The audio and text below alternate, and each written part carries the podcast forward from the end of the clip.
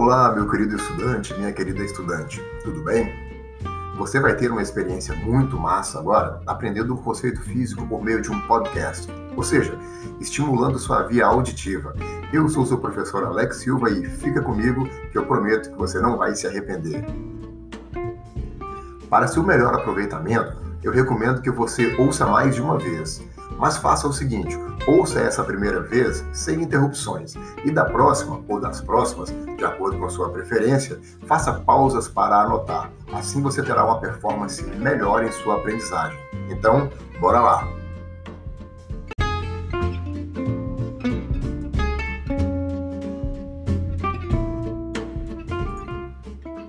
O assunto que você vai aprender hoje é sobre densidade. E já vou te adiantar: densidade é a quantidade de massa que existe dentro de um espaço. Esse espaço pode ser um comprimento, pode ser uma área ou pode ser um volume. E para cada uma dessas situações há um nome específico e uma unidade específica ou unidades específicas para se medir. Quer ver só? Bem, podemos pensar em uma corda de um violão.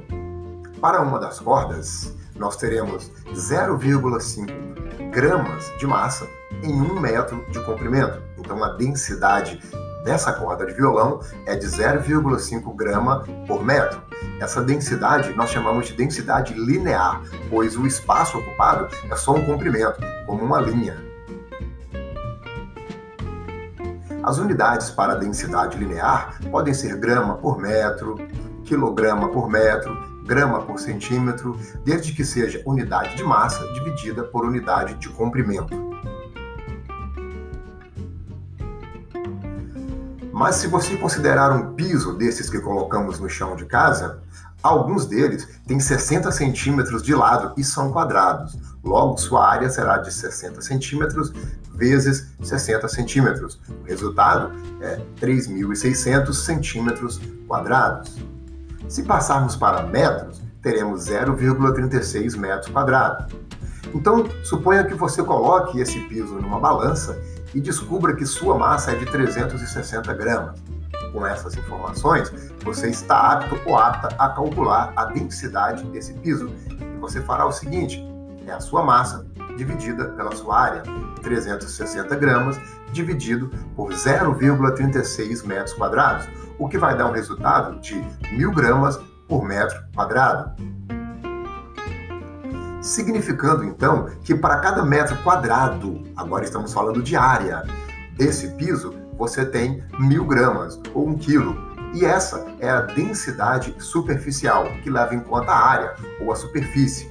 E suas unidades podem ser grama por metro quadrado, quilograma por metro quadrado, grama por centímetro quadrado, desde que seja unidade de massa dividida por unidade de área.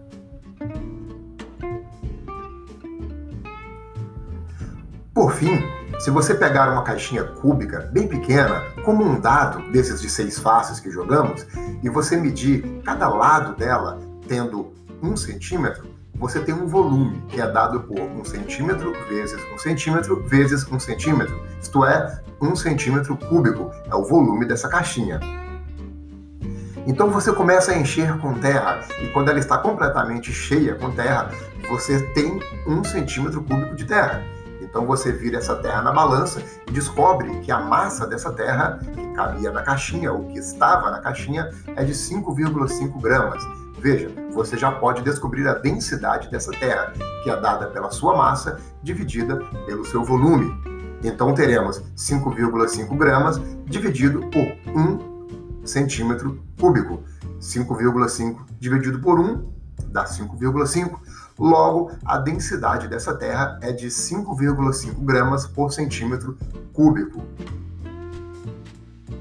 Bem, como levamos em conta o volume para calcular a densidade, então é uma densidade volumétrica e suas unidades podem ser grama por centímetro cúbico, quilograma por metro cúbico, grama por litro, quilograma por litro, desde que seja unidade de massa dividida por unidade de volume. Recapitulando então, a densidade é a quantidade de massa que cabe dentro de um espaço. Se o espaço for um comprimento, a densidade é linear e sua unidade pode ser grama por centímetro, quilograma por metro, desde que seja unidade de massa dividido por unidade de comprimento. Se o objeto em questão for duas dimensões, tiver altura e largura, por exemplo, nós conseguimos calcular a área dele. Nesse caso, é a densidade superficial, densidade de área, e a densidade será a massa dividida pela área. Suas unidades podem ser grama por centímetro quadrado ou quilograma por metro quadrado, desde que seja a unidade de massa dividido por unidade de área. Se o objeto em questão for de três dimensões, ele terá um volume, então o espaço preenchido será um volume e a densidade será volumétrica, será a massa dividida pelo volume.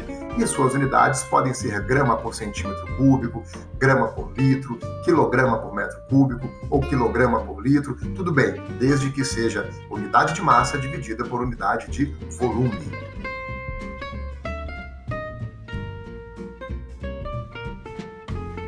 E então, está indo bem até agora? Ah, façamos o seguinte, então. Eu vou mandar três exercícios para você. Por aqui mesmo, eu vou ditar. Você pode anotar o enunciado ou você pode apenas anotar os dados e resolver os exercícios. E olha, eu vou fazer posts no meu Instagram com esses exercícios para trabalharmos e discutirmos a correção e os resultados por lá. Então fique atento, fique atenta e não deixe de seguir lá não para participar desse vucu vucu que vamos fazer lá. Vamos movimentar esse negócio. Segue aí para os exercícios. Exercício de número 1. Um. Qual a densidade de uma corda muito fina, de 5 metros de comprimento, que, quando colocada em uma balança, acusa uma massa de 3 quilos? Exercício de número 2.